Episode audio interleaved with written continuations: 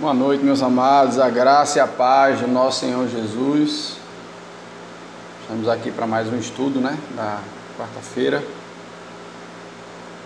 E espero que os irmãos possam estar acompanhando, crescendo nesse tema que é tão importante para o nosso coração. É muito importante a gente entender que qualquer aprendizado bíblico que ele se encerre no aprendizado, na verdade ele é inútil, né? Nós precisamos é, compreender que aquilo que nós estamos aprendendo, lendo, estudando a palavra de Deus, precisa ter uma validade para a nossa visão das coisas, para o nosso dia a dia, para o nosso coração, muito mais do que só saber. Né? Só de conhecimento o mundo está cheio. A nossa perspectiva é sermos transformados pela verdade de Deus no nosso coração. Amém? Queria fazer uma oração antes de começarmos. Feche os seus olhos. Vamos falar com o nosso Deus. Nosso Deus, nosso Pai, te agradecemos, ó Pai, por mais um dia que o Senhor nos dá de saúde, Senhor Deus, com o nosso Deus provedor suprindo, ó Pai, todas as coisas. Senhor Deus, meu Pai, nos, nos faz entender, ó Pai, o momento que nós estamos vivendo, as oportunidades, ó Pai, que o Senhor está nos dando, Senhor, para crescer na fé, para trabalhar quem somos, nos ensina, Senhor. Senhor Deus, e que aqui nessa noite, Pai, possamos ser edificados com as verdades da Tua Santa Palavra, transformados, ó Pai, pela ação do Teu Santo Espírito na nossa vida. É assim que nós choramos, ó oh Pai, e te agradecemos. Em nome do teu filho amado Jesus. Amém. Muito bem. Então a gente tem visto sobre essa questão da salvação, da origem do pecado, do pacto que Deus fez com o homem, do ministério de Cristo, né, de Cristo ter vindo para esse mundo para cumprir aquilo que estava escrito na palavra dele. E vimos também na semana passada a perspectiva da eleição, né? Não sei quantos de fato ouviram a aula, estudaram os textos que eu mandei, a leitura complementar. E hoje é, eu quero falar sobre um assunto que a gente sabe muito, muito, muito, muito pouco. E tem implicações gigantescas para o nosso dia a dia, para a nossa realidade, para como nós vivemos o Evangelho compreender e, e crer e não termo que a gente está muito acostumado, mas tomar posse, vamos dizer assim, da, dessa verdade da aula de hoje. Hoje eu quero falar sobre um terminho chamado justificação. Eu queria só é, que você abrisse a sua Bíblia em Romanos, capítulo 8, versículo 30.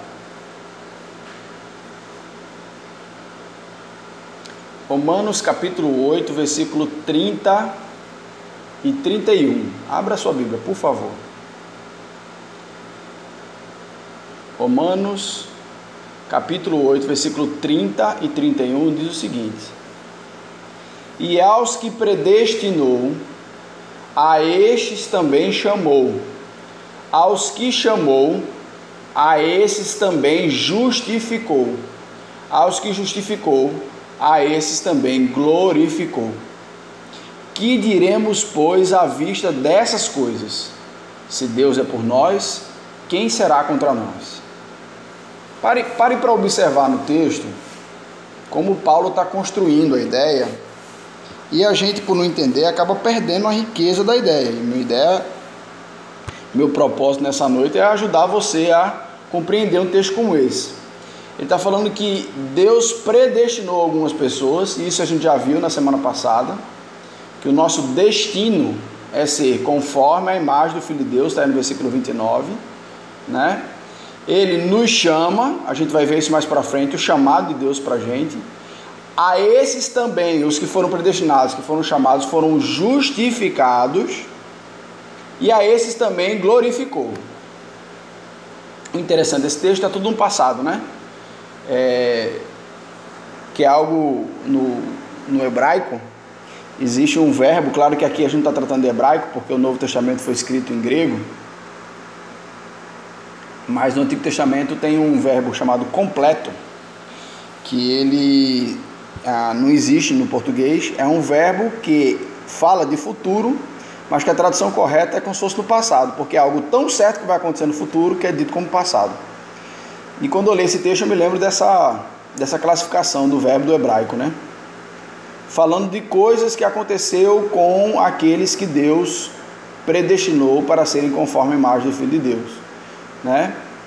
Então ele está dizendo assim: olha, aqueles que foram predestinados serão chamados, aqueles que são chamados serão justificados, aqueles que são justificados serão glorificados. E veja a conclusão que ele tira de tudo isso que né, será feito, tem sido feito conosco que é que a gente vai dizer sabendo dessas coisas? Se Deus é por nós, quem será contra nós? Parece que uma conclusão não tem a ver com a outra, mas tem tudo a ver com a outra. Como é que eu concluo que, eu, que Deus está do meu lado e por isso eu não preciso temer nada com base no que foi dito no versículo 30? Né? Então hoje eu quero que você entenda essa perspectiva da justificação. Por quê? Por que, que Jesus teve que vir para a terra? Ah, eu sei, pastor, eu sei. Por quê? Porque ele teve que morrer pelos nossos pecados. Sim. E Deus lá do céu, na sua misericórdia, no seu poder, ele não poderia simplesmente perdoar, não, tinha que mandar Jesus. Deus não é onipotente, né? Às vezes a gente se engana com essa ideia da onipotência, de que o fato de Deus ser onipotente, ele pode atropelar até ele mesmo, né? E ele não pode. Deus é onipotente, contanto que ele não fira a própria natureza dele. Então Deus não pode pecar, né? Só ele já não pode um de coisa. Ele é onipotente porque não existe impossível para Deus, né? Nos aspectos físicos, né? Desse mundo, enfim. É... Então o que acontece? Por que Jesus teve que vir para esse mundo? Porque o homem está com uma dívida com Deus. E por mais que Deus seja rico em misericórdia, ele também é rico em justiça. Ele não vai simplesmente é, passar por cima da justiça. Ele não vai fazer isso. E a pergunta é: como é que pode? Aí ele manda Jesus para morrer no nosso lugar. Oi, e pode alguém inocente pagar o preço por alguém culpado? De maneira clara. Imagine o seguinte: imagine que você vai lá e mata uma pessoa, certo? E aí você vai para o julgamento, quando chega lá no julgamento, o juiz diz, sei lá, você vai passar 15 anos na cadeia.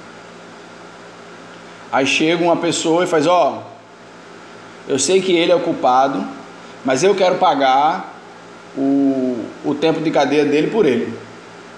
O juiz vai aceitar? Não, ele não vai aceitar. E por que que com Deus ele aceita? Aqui tem uma coisa que é interessante que o ser humano não pode fazer, mas que Cristo, por ser homem e Deus, pode. Cristo precisava ter morrido na cruz, porque o dano que o pecado causa, o juízo de Deus precisava ser emitido. Precisava ser emitido como homem. Por isso ele precisava ser homem.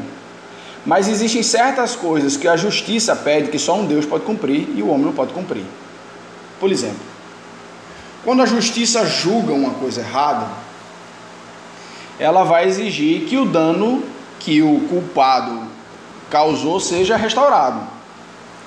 Se o dano é restaurável, a justiça vai exigir que ele seja restaurado. Por exemplo, se você roubou, a justiça vai pedir que você devolva né? Porque é o dano que você fez. Tem hora que, por exemplo, matar não tem como devolver a vida, né? Mas dentro do trâmite existe um meio legal para poder tentar equiparar o que você causou para que você pague. Então esse é o primeiro aspecto. O dano precisa ser restaurado. A segunda coisa que precisa acontecer para a justiça é que o culpado precisa ser punido. O que ele fez é errado, o que ele fez tem consequências e ele precisa pagar pelas consequências do erro dele. Não é verdade? É. E a terceira coisa que a justiça exige é que o culpado seja corrigido. problema é que o sistema penitenciário brasileiro não corrige ninguém, né? Muitos outros também, mas vamos falar do nosso, né? Então, o ideal da justiça é quando a pessoa que fez o erro repara o que foi danificado, é punido pelo que fez e se corrige do que fez. Pronto. Agora a justiça está satisfeita. Não é verdade? Pronto. Em que aspecto Cristo satisfaz a justiça de Deus? Para que Deus considere um culpado inocente, assumindo Jesus, um inocente, no lugar da gente. Jesus restaura o dano causado pelo pecado que a gente causou. Onde havia morte, ele coloca a vida. Onde havia separação, ele reúne. A pessoa que mentia, né? Agora não vai mentir mais. O culpado é punido? É, o culpado ele vai ser punido. Tanto é que no aspecto morte, ele ainda vai ser punido. Não foi tirado. Deus coloca peso de culpa nele, ele se sente culpado, né? E vai pagar pelas consequências do erro dele. Só não vai pagar eternamente, mas vai. E por fim, o culpado vai ser corrigido. Por quê? Porque quando Cristo entra na vida da gente, ele dá um novo coração. E aquilo que eu fazia, eu não faço mais. Então, quando Cristo entra na nossa vida, ele satisfaz os três elementos da justiça. Ele restaura o dano, é, nós somos culpados, né? nós somos punidos, e também é, pelo Espírito Santo de Deus a gente é corrigido. O ser humano não tem condições de restaurar aquilo que foi quebrado. Não tem. Mas Cristo tem. E o ser humano muitas vezes não tem condições de se corrigir. Mas Cristo tem. Então é como se Cristo assume o nosso lugar e garante o resultado. Veja que coisa maravilhosa. No momento em que isso acontece, que Cristo entra na nossa vida, nós é, é, é, nos tornamos justos. O que é que significa justo? Ser tornado justo significa que você é tido diante de Deus como alguém correto 100%. Mas, pastor, eu não sou. Exatamente, você não é. Mas Cristo nos tornou justos através do sacrifício dele. Nós estamos sem dívida nenhuma com Deus. Isso não significa que eu deixei de pecar. Isso significa que, no aspecto culpa, nós não devemos mais nada a Deus, porque o preço foi pago por Cristo Jesus. É interessante isso, porque tem muitas doutrinas, né, muitas pregações que trabalham que a nossa devoção a Deus precisa ser uma forma de compensação do que Cristo fez por nós, né? É, tem até uma música que a gente canta, né? eu não posso pagar o preço que foi pago por mim na cruz. De fato, você não posso pagar, mas também você não deve nada. Por quê? Porque foi um presente. No momento em que eu achar que eu sou devedor a Deus de alguma coisa, num aspecto culpa, eu não entendi o que Cristo fez por mim. Então, aqui, já aqui, já se estabelece uma diferença muito grande entre religião e evangelho. A religião ela é regida pela culpa daquilo que Deus fez por mim que eu tenho que fazer por ele para compensar. É como se a gente não quisesse ficar devendo para Deus. Apesar de que sempre vai ficar. Aparentemente, né, né, dentro dessa doutrina. Que Deus sempre vai fazer mais do que você faz por Ele. E no Evangelho, ele está dizendo assim: se você vai fazer alguma coisa por Deus, você vai fazer por amor. Porque por dever você não deve nada. Essa faz uma grande diferença, gente. O primeiro é religiosidade. Você está cumprindo uns ritos porque você acredita que você deve. Você é obrigado a fazer aquilo ali. O outro, não, você não é obrigado. Você faz porque você ama. Porque você foi tão absurdamente amado que você deseja amar de volta. É aquela, a, é aquela pessoa que começa a amar você, cuidar de você, se importar com você, sem você fazer absolutamente nada para ela. É, eu lembro uma vez um amigo meu que eu conheci num acampamento e passamos uma semana junto, né? Eu pregando no acampamento, ele sendo o líder dos conselheiros. E a gente trocou telefone, foi aquela semana bacana, legal. Passou o acampamento, ele ficava ligando para mim e tal, e ficava falando comigo, e papai sempre se importando comigo. Eu desligava o telefone, pô, bacana, fulana tal, não sei o quê. E ele insistiu tanto, insistiu tanto, que eu falei, rapaz, esse bicho quer. Ele quer ser meu amigo, ele, ele gosta de mim. E aí eu comecei a investir conscientemente naquela pessoa. Não fui obrigado a isso. Eu fui conquistado. Né? Eu fui constrangido pelo amor que ele derramava sobre mim. E da mesma forma precisa ser o nosso amor por Cristo, a decorrência desse entendimento de que nós fomos tornados justos diante de Deus. Então Cristo, ele assumiu a forma humana para poder pagar uma dívida humana, ele cumpriu a lei, que era aquilo que a gente não podia dar para Deus. O que acontece?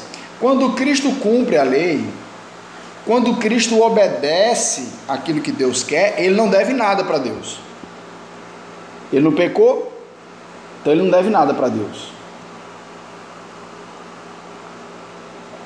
Então ele está inocente. Então ele se faz culpado no nosso lugar. É exatamente o que está, que está lá em Isaías. Abra aí sua Bíblia, Isaías 53.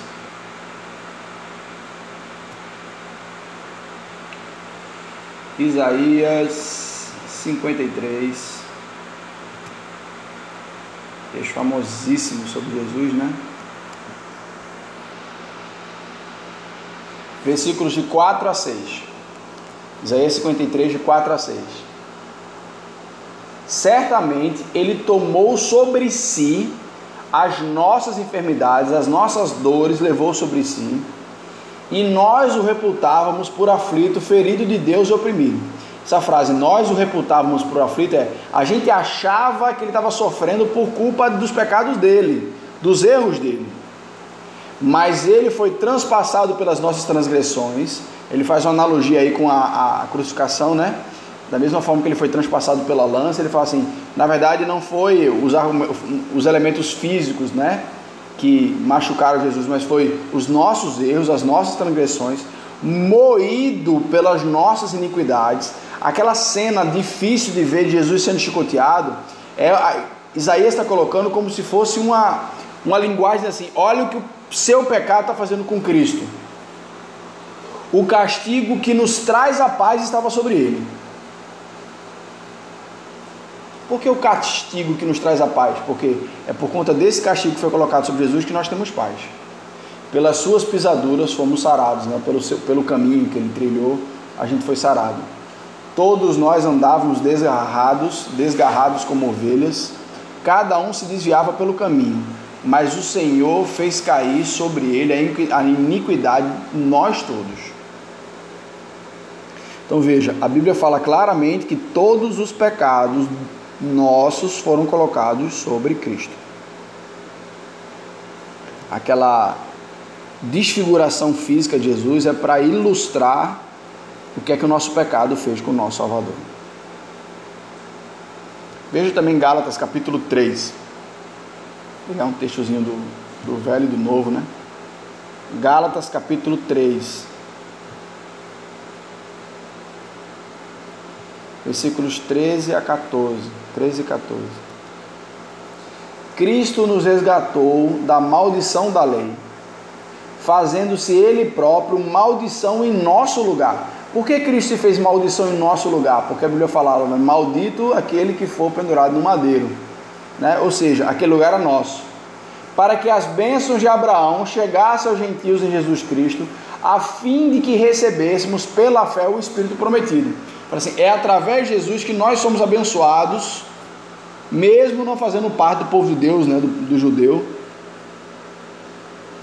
A gente recebeu as bênçãos por causa de Cristo. Então, ele assumiu a nossa culpa.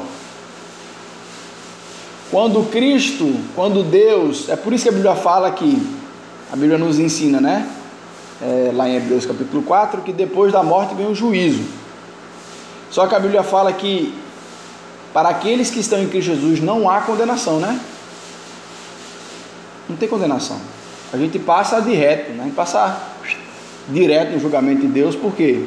Porque por Cristo Jesus a gente não tem culpa. Tá lá o calhamaço de pecado, mas quando Jesus vem, quando Deus vê que Jesus morreu por aquele ali, ele vai estar perdoado. Tem até um videozinho na internet que é muito bacana, falando sobre o medidor de bondade, né? Que a gente acha que vai ser aceito por Deus por conta daquilo que a gente faz. E aqui também uma outra é, é, enorme diferença né, do Evangelho para uma religiosidade. Muita gente pergunta assim, né? A gente pergunta assim, ah, você vai para o céu? Ele diz, ah, estou tentando. Uai, quem é que faz você chegar no céu? É você? Somos nós que conseguimos a entrada no céu? Não é isso que a Bíblia ensina. A Bíblia ensina que foi Cristo que nos tornou justos. É essa tornada, é essa virada na nossa vida que faz com que nós sejamos aceitos diante de Deus para orar na família dele, no céu, independente do que a gente faz. O mérito não é nosso. Não é nosso. Então veja, que a Bíblia também fala que Deus, Cristo restaurou o dano, né? Estava falando sobre os argumentos da justiça. Efésios capítulo 2, versículos 1 e 2.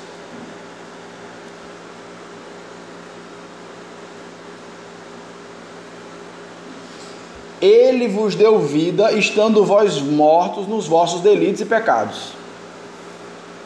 A gente vai falar sobre isso depois, né? Regeneração. Nos quais andaste outrora, ou seja, antigamente você andava nos seus delitos e pecados, né? Nos seus erros. Segundo o curso desse mundo, é como o mundo está andando. Segundo o príncipe da potestade do ar, segundo Satanás. Do, do espírito que agora atua nos filhos da desobediência. Ele está dizendo, tá dizendo assim: ó, antigamente vocês andavam de acordo com o que o mundo quer, de acordo com o que o diabo quer. Mas Deus deu vida para vocês e tirou vocês disso aí. Ou seja, ele resgatou, ele é, é, desfez o dano do pecado, né? Romanos 8, 11.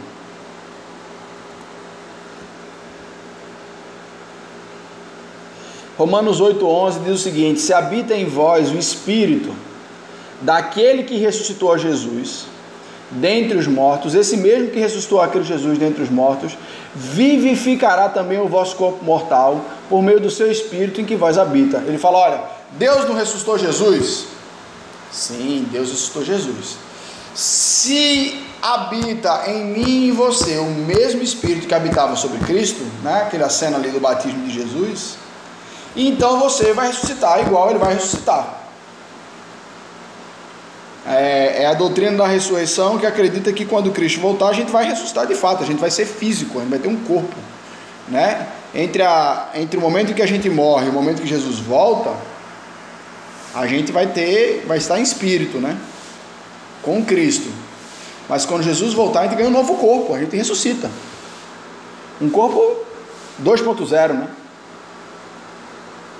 Corpo atualizado, glorificado, sem sem, sem a mácula do pecado, sem envelhecimento, sem doença, sem, sem nada. Então, Jesus reparou a morte com a vida, a desobediência com a obediência, é, é, a separação com comunhão, o pecado com santidade. E ele corrige o punido. Então Cristo pode justificar alguém porque a obra dele verdadeira na nossa vida nos transforma a tal ponto que nós não somos mais aquelas pessoas que nós éramos antes de Cristo. A justiça de Deus está satisfeita Cristo Jesus em nós. Espero que os irmãos possam estar conseguindo entender. Quem tiver dúvida pode mandar pergunta para mim, é, que eu vou ter o maior prazer no mundo de responder, tá? É, a santificação a gente aprende que ela é um processo, né? Conforme nós vamos crescendo, nós vamos é, nos tornando mais santos, né? ou seja, vamos cada vez mais, esse é o ideal, nos parecer com Cristo. Mas quando a gente fala da justificação, não é um processo. Ah, hoje eu estou 20% justo, daqui a 5 anos eu estou 30%. Não, não, não. A santificação a gente pode estar em vários estágios. Mas quando a Bíblia fala sobre justificação, ela sempre fala como um ato e não como um processo. Abra aí sua Bíblia em Romanos, capítulo 8, versículo 1 e 2. Aquele texto que eu estava falando para vocês. Romanos capítulo 8, versículo 1 e 2. Agora, pois, agora, agora, hoje, já não há nenhuma condenação para os que estão em Cristo Jesus. Porque a lei do Espírito da vida em Cristo Jesus te livrou da lei do pecado e da morte. Acabou-se. A lei do Espírito, o Espírito Santo mora dentro de você, ele é a garantia de que você é filho, você não tem mais condenação. Ou seja, essa é uma das doutrinas que nos faz acreditar que a gente não perde salvação. Por quê? Porque nós fomos considerados justos diante de Deus, não pelo que a gente fez. Se você mentiu hoje, ótimo, você precisa pedir perdão. Mas isso não mudou a sua posição diante de Deus. Entendeu?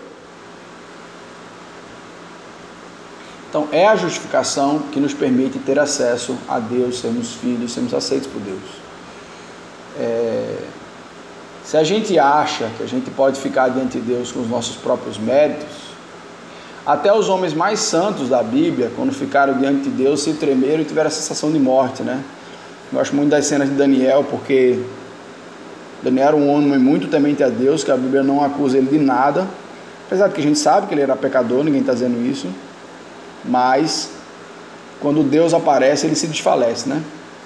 Jó, que o próprio Deus disse que não havia na terra ninguém igual a ele, vê, vê o adjetivo que Deus dá para Jó. Quando Deus aparece, ele perde o argumento, né? Ele fica sem ter o que dizer. Tá? Então ninguém, pelos seus próprios méritos, fica de pé diante de Deus. Então vamos ver aqui alguns benefícios, né, fora os que eu já coloquei é, para vocês sobre a justificação. É, a justificação é pelo é o que me permite ser adotado como filho de Deus, né?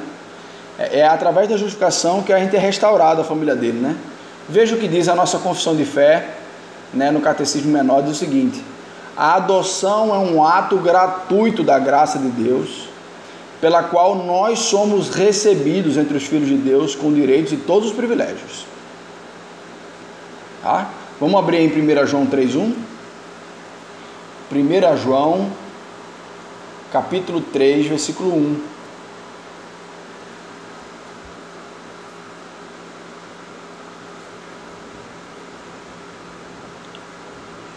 1 João, lá perto de Apocalipse, capítulo 3, versículo 1. Vede que grande amor nos tem concedido o Pai. Veja, veja, a ponto de sermos chamados filhos de Deus. E de fato, somos filhos de Deus. Por essa razão o mundo não nos conhece, portanto não o conhece a Ele mesmo. Ele fala assim: olha, o nosso chamado é tão elevado que, como o mundo não conhece nem a Deus, como é que vai conhecer a gente? Como filho de Deus. Mas eu gosto dessa expressãozinha aqui no começo de João, né? Veja quão grande é o amor que o, o Pai tem nos dado. Nós somos chamados de filho de Deus e nós não somos só chamados. De fato, somos filhos de Deus. Gente, isso precisa encher o nosso coração de alegria, de gozo. Porque o ser mais poderoso do universo pegou aquele menininho de rua, podre, cheio de pecado, e não queria nada com Deus, foi lá, tratou, lavou, trouxe para casa e não só devolveu ele para o mundo bem. Ele deu um lar, ele deu uma família, ele faz, olha, e ele não criou o menininho para ele ser empregado da casa, não. Você a partir de agora é o meu filho. E vai lá, vai no cartório, reconhece, registra, tem direito à herança, tudo isso. Entendeu? O que é que esse menino deve para esse homem? Dever, ele não deveu nada, porque ele não fez o empréstimo, ele deu. Mas entende que o coração dele se enche de gratidão e quer fazer de tudo por esse homem que o abraçou. Não era o correto, não era? E muitas vezes nós estamos sendo filho de Deus, fazendo as coisas para ele só porque a gente é obrigado, senão fica de castigo. Quanto nós podemos estar cheios de gratidão por entender o que Deus fez com a gente e fazer as coisas por amor a Ele. Deus trabalha no nosso coração para de fato ser realidade, né? Abra em Romanos 8, versículos 14 e 17. Aca 17. Pois todos os que são guiados pelo Espírito de Deus são filhos de Deus. Porque não recebeste espírito de escravidão, ou seja, você não recebeu, é, você não foi adotado para ser escravo, para viver outras vezes atemorizados. Veja, você não foi adotado para viver com medo, mas recebeste o espírito de adoção, baseado do qual clamamos, Abba, Pai. E o próprio Espírito testifica com o nosso espírito que nós somos filhos de Deus. O Espírito Santo morando dentro de nós, gente, é, é o, a carta de adoção. Né? É a certidão de nascimento. Ah, como é que você prova que fulano é teu pai? Ah, aqui, ó, o documento aqui. Esse documento aqui é o Espírito Santo. É através da justificação que a gente também tem direito à vida eterna. O que é que significa a vida eterna, né? Todo ser humano vai viver para sempre a eternidade? Sim, todo ser humano vai viver para sempre. O espírito morre após o juízo? É, aí a discussão é grande, né? Porque acontece o seguinte: a gente morre, vai para o juízo, aqueles que estão justificados, direto para a glória do nosso Pai, descansar em casa, em casa. Onde a gente está vivendo não é casa, gente. Todo o sofrimento do mundo é uma lembrança para nós e que nós não fomos feitos para esse lugar. Lá é o nosso lugar. Voltando. Aqueles que não têm Cristo Jesus, que Jesus Cristo não é o seu Senhor e Salvador, quando Deus olha para o tamanho da ficha, sem ninguém para ter pago nada por ele, ele quer se explicar, mas não tem como se explicar, vai para a condenação. Vai para a condenação eterna. Existem alguns teólogos, inclusive teólogos de nome, respeitados, né? Que defendem que a alma no inferno ela sofre por um tempo, depois ela é aniquilada, né? Tem suas bases bíblicas para pensar isso, mas a Bíblia coloca que tem vida eterna dos dois lados, né? Então, a vida eterna com Deus é uma vida sem fim, só que com qualidade. É uma vida diferente, é um tipo de vida diferente. Mas é interessante que a vida eterna não começa só quando a gente morre. Abra aí a sua Bíblia em João 17.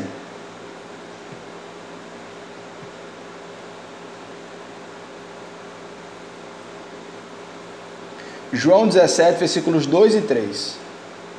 Assim como lhe conferiste autoridade sobre toda a carne, a fim de que ele conceda a vida eterna a todos os que ele lhe deste.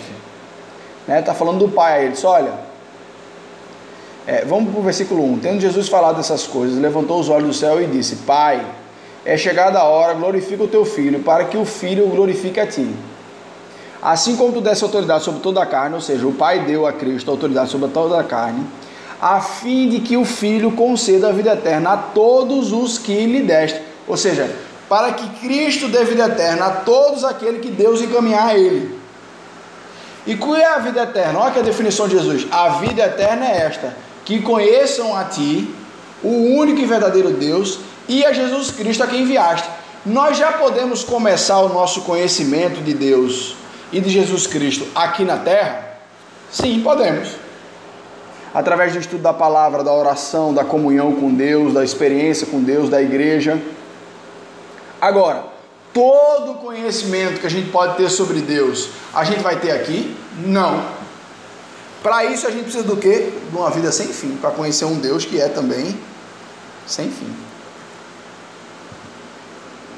Tá? Então vamos lá.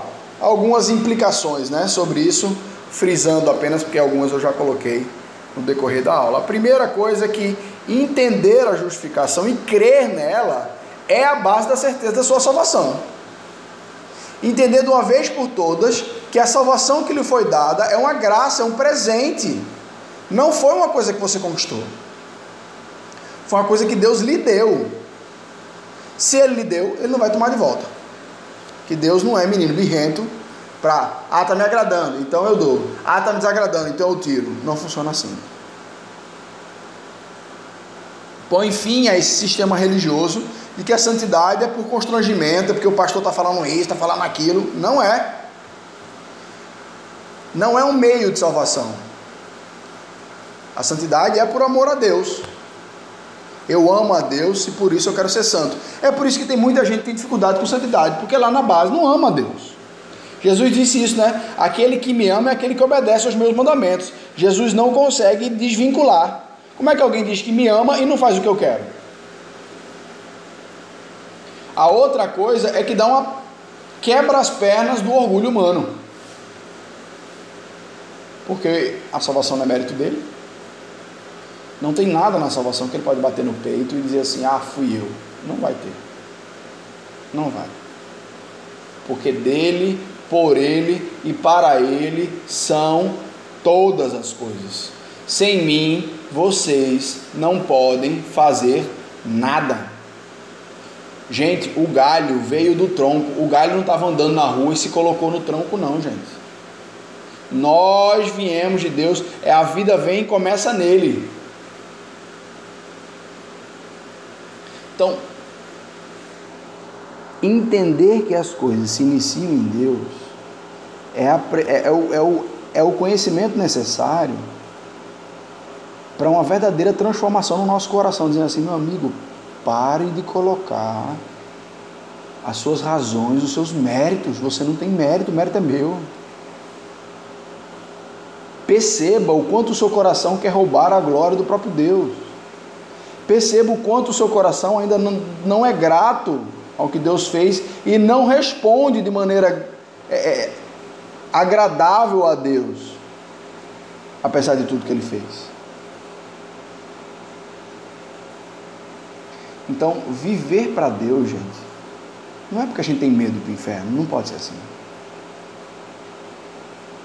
Viver para Deus é porque a gente ama Ele a tal ponto, compreende o amor que Ele deu para nós a tal ponto que nós queremos é, transbordar em gratidão, em atitude, em sacrifício, em amor, porque Ele fez muito mais para a gente.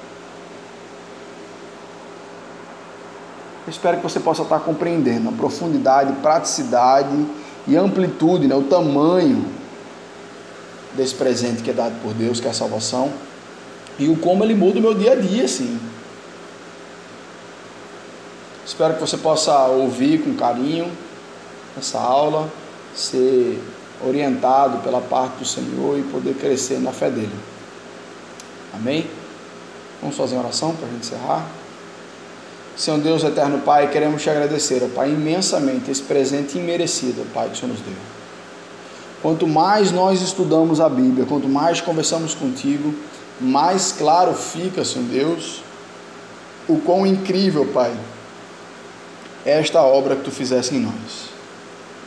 Senhor Deus, que o nosso coração possa transbordar, ó Pai, em alegria, em amor, para que a gente transforme essa, essa alegria e esse amor em, em, em atitude, Senhor Deus, em força para viver uma vida que agrada a Ti.